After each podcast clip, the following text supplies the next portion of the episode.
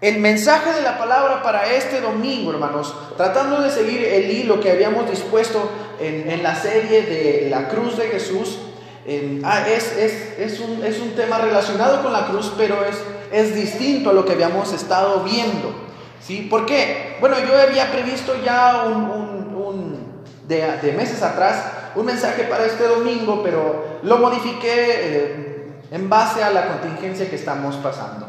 Y el título para este sermón, sin que usted se me alarme, es El terror de la cruz.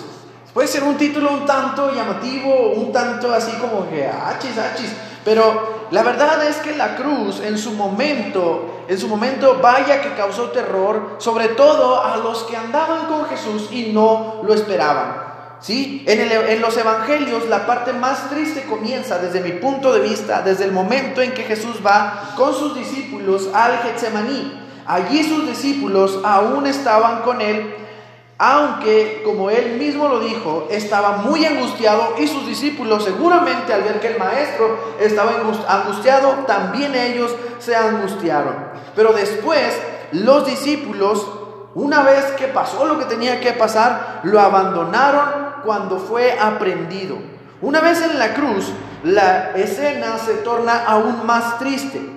Jesús clavado de sus manos y de sus pies, sujetado a aquella cruz, gritando expresiones como, Padre, perdónalos porque no saben lo que hacen, o clamando a Dios, rezando un salmo diciendo, Dios mío, Dios mío, ¿por qué me has desamparado? Seguramente nos han llenado los ojos de lágrimas en más de una ocasión. Cada Semana Santa, cuando recordamos en Viernes de Crucifixión las siete palabras de Jesucristo en la cruz, seguramente algunos de nosotros hemos sentido que se nos apachurra el corazón. Solo de imaginarnos el momento tan terrible y doloroso por el que estaba pasando el Salvador del mundo. Pues imagínense, hermanos, cómo sería la reacción de aquellos que vivían el suceso en el momento preciso en el que estaba aconteciendo. Podemos decir en manera general, de una manera rápida y sencilla y simple, que la cruz les causó un terror que los hizo huir. ¿Sí? Que la cruz les causó un terror que los hizo correr, esconderse. ¿sí? Precisamente eso fue lo que sucedió cuando Jesús fue a la cruz y allí gritando, Padre, en tus manos encomiendo mi espíritu. Desde el momento en el que fue aprendido y los detuvo. ¿Se acuerda usted que Pedro sacó una daga y rápidamente fue a defender a su maestro? Pero Jesús le dijo, sereno, me quedas quieto, esto es necesario que acontezca. Y entonces ellos vieron que Jesús iba a dejarse ser asesinado por aquellos que lo habían aprendido. ¿Qué creen que sucedió? Por supuesto, hermanos, el suelo se les movió a los discípulos y a todos los que seguían a Jesucristo. ¿A qué me refiero con esta expresión de que el suelo se les movió? Ya no tuvieron nada seguro y nada firme.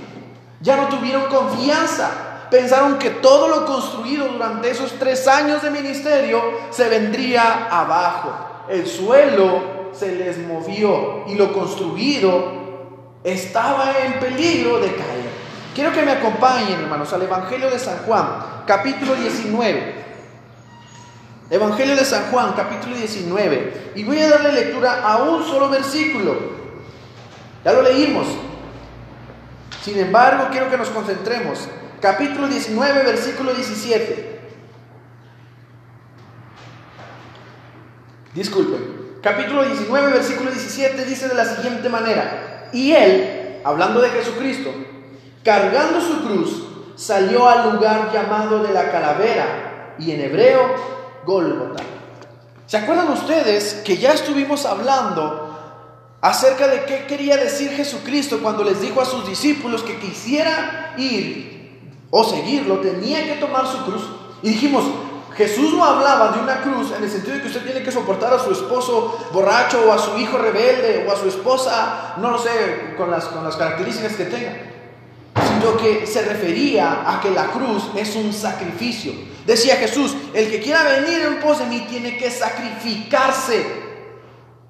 Tome su cruz, sacrifíquese y sígame. Pues ahora Jesús, en este versículo 17, Él estaba tomando su cruz, haciendo el sacrificio que Él había dispuesto para beneficio de la humanidad. Y al hacer este sacrificio, un sacrificio que no imaginaban ni los discípulos ni ninguno de sus seguidores, a pesar de que se les había dicho con mucha anticipación, el suelo se les movió. Me refiero con esto, hermanos, a que sintieron que todo se les venía abajo. Todas sus esperanzas, todos sus anhelos de libertad, toda su fe en Jesús. Porque para los judíos que empezaban a reconocer a Jesús como Señor y como Mesías, con su muerte en la cruz, acababa la cruzada que ellos creían había comenzado para liberarlos de, de Roma. Si bien hoy día, hermanos, yo he insistido en que la cruz es un símbolo de esperanza, de gozo y de vida nueva a través de los sermones de domingos pasados que he predicado desde este mismo púlpito. Para los que aman a Jesús y habían creído en Él, la cruz no era nada de eso. La cruz era un instrumento que destruía todo lo que ellos habían construido durante tres años habían construido una esperanza en el Mesías que los liberaría del yugo opresor. Habían construido su fe firme en Él porque había sanado a personas. Habían construido su seguridad que hasta lo habían nombrado una semana atrás rey. Pero ahora todos sus seguidores tenían miedo porque lo habían aprendido y sabían bien. Sabían bien porque los fariseos habían, habían hecho en constantes ocasiones todo lo posible, todo bajo sus manos para terminar con él. Recuerden ustedes que el miércoles de, bueno, desde el martes de controversia, los fariseos decidieron, decidieron buscar la manera de matarlo. Querían asesinarlo. ¿Usted cree que ese tipo de cosas no se iban a escuchar entre la gente? Sus seguidores empezaron a escuchar que querían matar a Jesús. El día jueves lo aprenden y el día viernes va camino al Gólgota con una cruz encima. Eso es lo que acabamos de leer. Ese día, hermanos, en medio del Via Crucis y ante la cruz, en lo alto del Gólgota, ellos veían el dolor y el sufrimiento de un amigo. Ellos veían el cuerpo destruido de un hijo, un hermano, un buen hombre, un maestro, el Mesías y otros además. No solo veían el sufrimiento de un hombre, sino que veían el fin de toda de toda esperanza. Ellos decían, tal vez vamos a seguir siendo oprimidos. ¿Qué pasaría ahora si estaban en tierra firme cuando escucharon que Jesús o cuando creyeron que Jesús era el Mesías? Estaban seguros de que Jesús era el Cristo, el Hijo de David, el Hijo de Dios, el Hijo del Dios viviente, como lo declararon Natanael y Pedro en su momento. Pero ahora esa tierra firme en la que se habían encontrado en, algún, en un momento, ahora se movía y se había convertido en una duna de arenas movedizas. ¿No creen que era terrorífico entonces que Jesús fuera a la cruz? Sí, sin duda alguna, sin duda alguna, todo había terminado para ellos. Porque toda su teología de rescate, de salvación, de esperanza, de liberación, radicaba en el Mesías. Ahora el Mesías iba a ser asesinado. Que Jesús hubiera sido sentenciado a muerte y que fuera totalmente humillado y aparentemente derrotado, así, y, que iba caminando hacia el monte del Calvario, provocó reacciones distintas en sus seguidores. Una de ellas, profetizada por, por Zacarías, cuando dijo, heriré al pastor y se dispersarán las ovejas. ¿Sí? Como segundo punto, hermanos, lo primero dijimos, el suelo se les movió, pero después hubo reacciones y vamos a ver qué nos pueden enseñar las distintas reacciones de los seguidores de Jesús. Hubo dos grupos en particular. Primero, los que no estuvieron junto a la, junto a la cruz. Yo les pregunto a ustedes, hermanos, ¿cómo reaccionar ante la incertidumbre, la desesperanza, la desolación. ¿Cómo lidiar con la posibilidad de que todo por lo que luchaste, todo por lo que has entregado hasta la vida misma, se venga abajo y no puedas volver a levantarlo? ¿Cómo lidiar con esa posibilidad? Los apóstoles, leímos en Mateo, huyeron, huyeron y Pedro no solamente huyó, sino que pues ahí iba temeroso buscando a Jesús. Vamos a leer Mateo capítulo 26, versículo 56. Les advertí, mis hermanos, vamos a estar viendo varios, varios versículos, repito, Mateo 26, capítulo 26, versículo 56.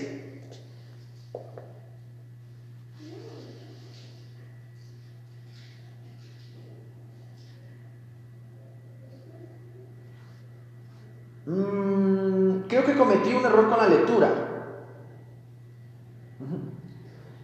Por lo cual lo vamos a omitir. Vamos entonces a continuar con este punto que es los que no estuvieron en la cruz. Los apóstoles, leímos en, Marcos, huyeron, huyeron y Pedro con terror observaba a, los, a la distancia, negando que alguna vez tuvo alguna relación con Jesucristo. ¿Sí? Porque la gente lo miraba y decía, eh, tú andabas con Jesús. Dice, no, no es cierto, yo ni lo conozco, es mentira, yo no estaba con él. ¿Sí? Así que él buscaba que no lo asociaran en lo absoluto con Jesucristo para conservar su vida. El punto es que podemos concluir que según lo descrito por los evangelios, a 11 de los 12 discípulos no se les vio junto a la cruz. Judas sabemos, después de que sintió remordimiento, se quitó la vida o murió. Cualquiera que, usted decida que haya pasado, los evangelios nos dan las dos opciones. Pero ¿y los otros 10? Porque Juan estaba junto a la cruz, Judas estaba muerto y los otros diez no podían decir, no podían decir que no sabían que esto pasaría. Los discípulos no podían decir que no sabían que Jesucristo iría a la cruz y enfrentaría una muerte horrible y dolorosa. ¿Por qué? Lo sabían tanto porque Jesús lo anunció tantas veces, tan así que en una de las ocasiones trataron de persuadirlo para que no viajara a Jerusalén en una de esas tantas veces que avisó que tendría que sufrir y que morir, Pedro mismo fue y le dijo, no vayas Jesús. Y Jesús le respondió, aléjate de mí, Satanás. Ellos sabían bien que Jesús tenía que morir. Los discípulos ausentes ante la prueba nos enseñan cosas muy importantes al pueblo cristiano. Y vamos a ver dos cosas bien importantes que nos enseñan los discípulos ante el terror de la cruz. Primero, es que en medio de la tribulación, cualquiera que ésta sea, y sea lo que nos haga sentir esta tribulación, en el grado que sea, es natural alejarse o sentir que Dios no está, bajo la excusa de que Él es el que nos ha dejado, pero nosotros somos los que nos alejamos de Él. Me refiero con esto a las reacciones de duda, de reclamo, de contienda contra Dios que solemos tener cuando algo no va como queremos. Por ejemplo, Tal vez los discípulos llegaron a pensar lo mismo que los fariseos y, los demás judíos que le gritaban a Jesús, a otro salvó, sálvese a sí mismo. Tal vez ellos orando a Dios le decían, líbralo. Tal vez ellos rogando y suplicando, y solo estamos infiriendo.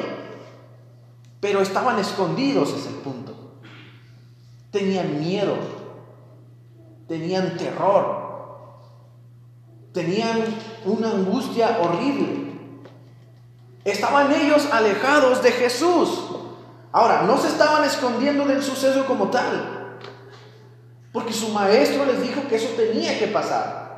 La verdad es que no estaban entendiendo el mensaje de Jesús y se estaban alejando de Jesús. Jesús no los estaba dejando, Jesús no los estaba escondiendo, ellos estaban alejando de Jesucristo porque pensaban que al ir a la cruz todo terminaría. En medio de la, de la tribulación, la incertidumbre, la preocupación, le pedimos a Dios, líbranos o le reclamamos porque permites el sufrimiento, porque permites que muera gente. Eso es natural. Segunda cosa, hermanos, a pesar de que durante la cruz los apóstoles no se hicieron presentes, Jesús los perdonó y los volvió a buscar hasta, hasta donde se encontraban. Si usted se acuerda en el Evangelio de San Juan, capítulo 21, después que Jesús murió, Pedro, Juan, Jacobo y todos los que se dedicaban a la pesca, dicen, pues me voy a ir a pescar. ¿Qué hago aquí? Voy a continuar y decidieron irse al mar que describe ahí el Evangelio de San Juan capítulo 21 a continuar con sus labores. Dejaron a Jesús durante su sufrimiento, lo abandonaron mientras moría en la cruz y una vez que fue sepultado Jesucristo, dijeron, pues vamos a continuar con lo que se tiene que hacer. Sin embargo, en medio del abandono, Dios fue y los buscó. Dios nos busca, hermanos, aunque reneguemos de Él, aunque nos sintamos abandonados, aunque creamos que porque hay enfermedad, bajos ingresos o pocos alimentos, aunque tengamos que estar encerrados y se suspendan las reuniones de esparcimiento que tanto disfrutamos, o se suspendan las reuniones en el culto a los que estamos acostumbrados a ir, aunque nos duela, Él nos sigue buscando, nos encuentra y nos llama. ¿Se acuerda usted que esa noche fueron ellos a pescar y no pescaron nada? Y a la mañana siguiente Jesús se les apareció y les dijo, vengan, coman conmigo. Aunque nosotros en medio de la angustia y de la tribulación nos enseñan los discípulos nos enseñaron los discípulos que en medio de la tribulación, aunque nosotros suframos, nos dolamos, le reclamemos a Dios y lo dejemos a un lado, aunque tal vez en esta cuarentena, aunque tengamos los medios para tener un culto desde casa, prefiramos mejor ver una serie en el Netflix, Dios nos sigue hablando, Dios nos sigue buscando. Dios nos sigue atrayendo y quiere que sigamos teniendo comunión con Él. Quiere que sigamos teniendo un tiempo de intimidad. Porque Él va los busca y les dice a ellos, vengan a comer. También el Señor dice, vengan a comer.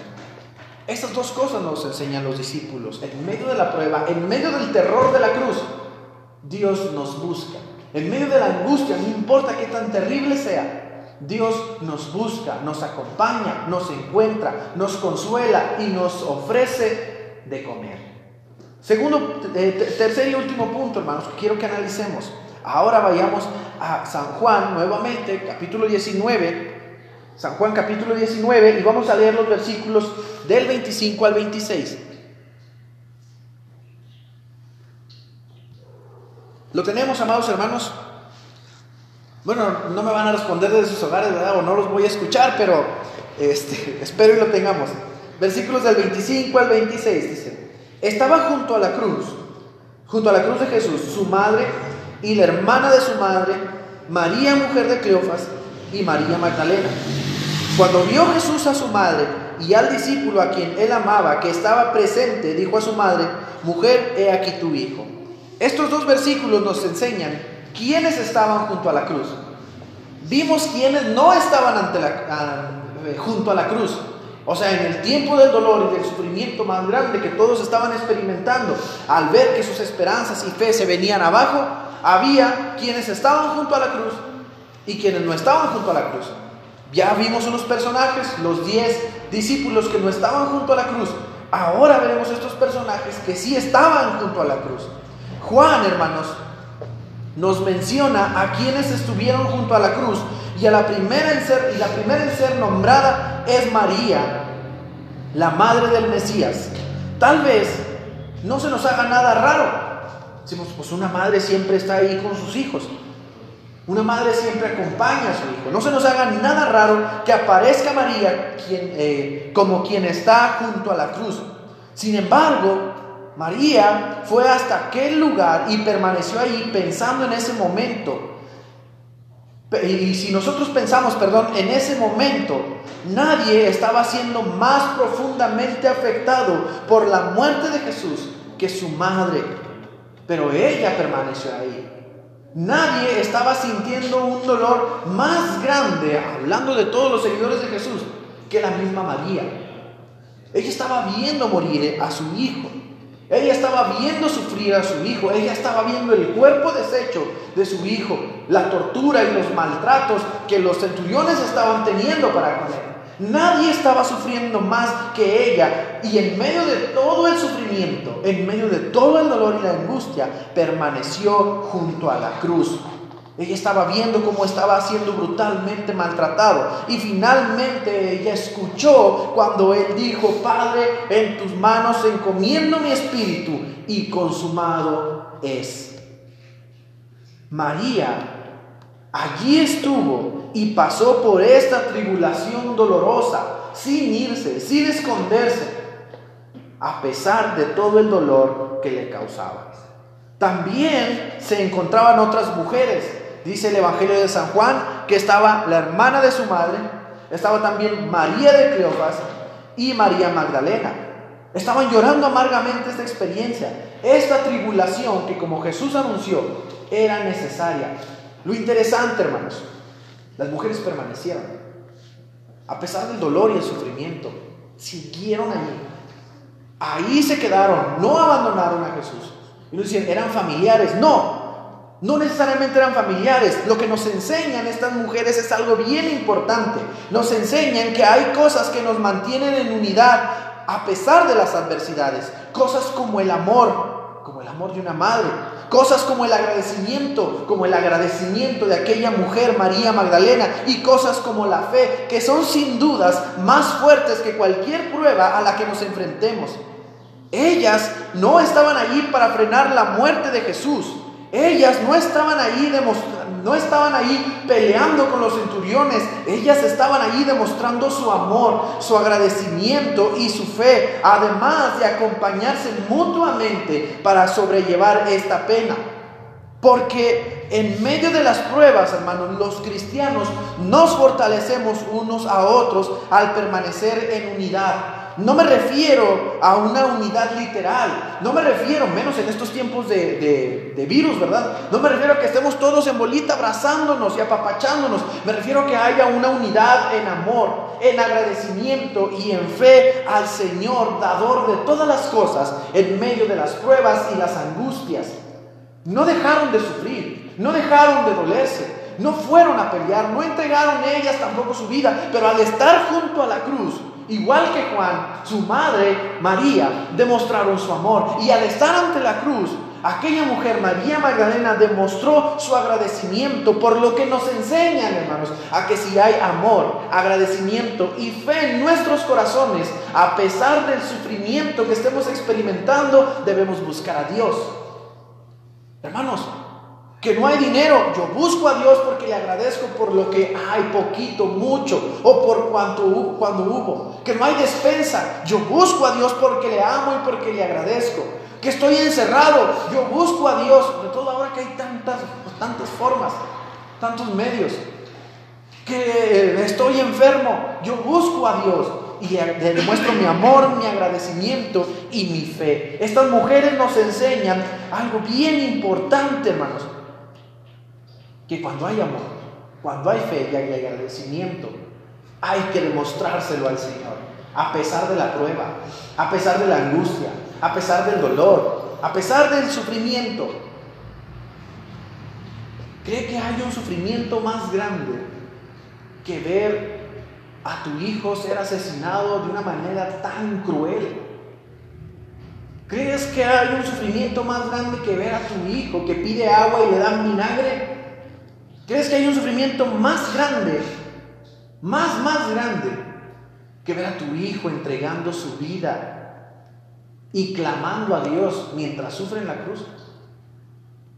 Pues ese sufrimiento, en medio de ese sufrimiento, estas mujeres, especialmente María, nos enseñan a amar, a agradecer y a mostrar nuestra fe. Eso nos enseñan. Y quiero, hermanos, mencionar como mención honorífica, por decirlo de alguna manera, a Simón de Sirene. Vamos a buscar en el Evangelio, Mateo capítulo 27, versículo 32. Mateo 27, versículo 32. Mateo capítulo 27, versículo 32. Dice la palabra del Señor, capítulo 27, versículo 32, Evangelio de Mateo. Cuando salían, hallaron a un hombre de Sirene que se llamaba Simón. A este obligaron a que llevase la cruz. Repito, a este obligaron a que llevase la cruz.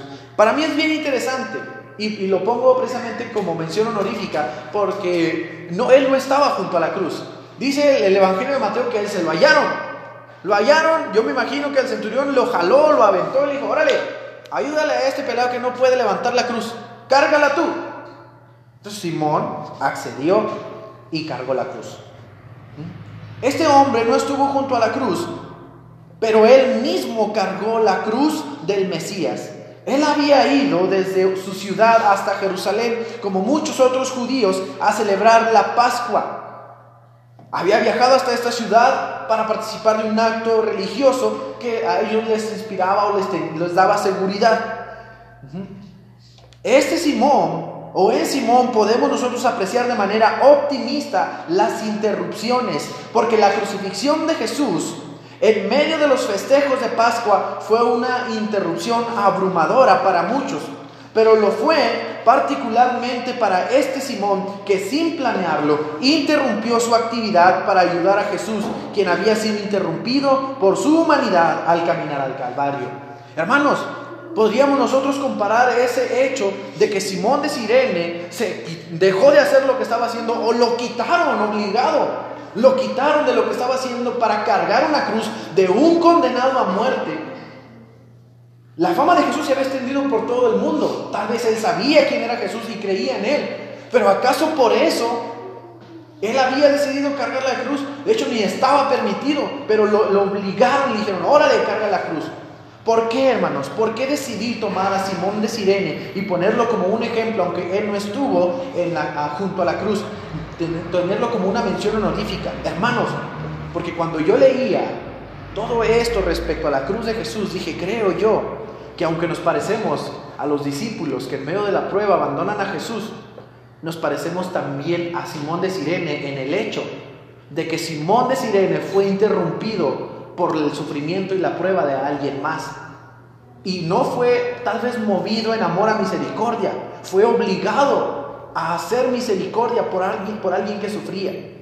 Y yo pienso, hermanos, esta contingencia sanitaria que ha obligado a nuestros ancianos, a nuestros estudiantes, a las iglesias a permanecer vacías o casi vacías, a los jóvenes a estar encerrados, a los abuelos a estar encerrados, a pausar la derrama económica sobre los comerciantes. Ha sido una interrupción terrible, seguramente. Ha sido una interrupción que como hemos visto un montón de imágenes en Facebook, a quien más va a afectar tal vez es aquellos que viven del comercio diario. Somos como Simón, pues, pero debemos ver de manera optimista este hecho. Simón nunca imaginó, nunca imaginó que estaba ayudando a Jesús mismo a salvar a toda la humanidad. Y perdón la expresión, no me refiero en el acto redentor, sino en el acto de que Jesús en su humanidad ya no podía con la cruz y Él ayudó con la cruz y lo acompañó hasta el Gólgota. Para Él, tal vez un momento de, de interrupción que al terminar dijo, pobre hombre, y continuó con sus actividades. Para todos nosotros, un acto de misericordia desinteresado que nos alcanzó a nosotros.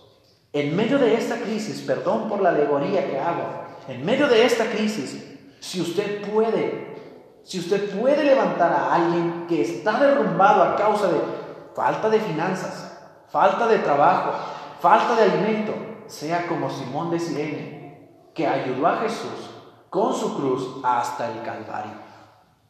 Sea como Simón de Sirene. Hoy, hermanos, muchos interrumpimos nuestras actividades algunos de manera pasiva, otros con preocupaciones y angustiadas, pero lo que nos vendrá en cuestión económica o de salud será tal vez muy, muy, muy desgastante. Simón, a diferencia de los discípulos que nos, que, que nos enseñan que es natural el miedo, la angustia, a diferencia de María y de las demás mujeres que nos enseñan sobre el amor, el agradecimiento y la fe a Dios, en medio de las pruebas, Simón nos enseña a ser solidarios y compasivos con los que no son tan favorecidos como tal vez nosotros. Y digo tal vez porque no conozco la situación de todos. Quiero concluir con lo siguiente, hermanos hermanos. En esta cuarentena, perdón, esta cuarentena puede ser más dura para unos, para unos que para otros. Esta cuarentena puede hacernos repelar, renegar, dudar, llorar, angustiarnos y es natural. Pero esta cuarentena nos debe recordar que aunque veamos el panorama poco alentador, poco favorable y nos sintamos abandonados por Dios, Dios sigue teniendo el control de todas las cosas. Él nos busca, nos consuela y nos recuerda que está con nosotros.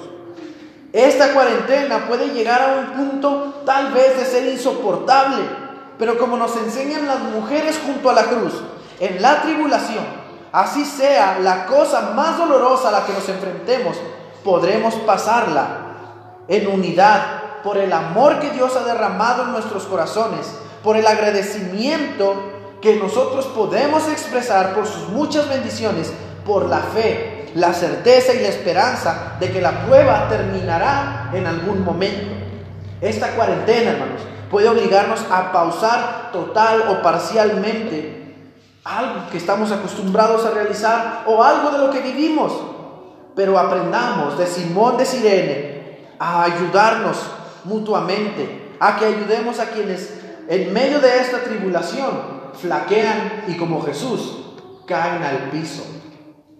Que el Señor mueva nuestros corazones para que esta cuarentena no sea más grande que el amor, el agradecimiento y la fe en Dios. Que el Señor los bendiga, amados hermanos. Así vamos a continuar.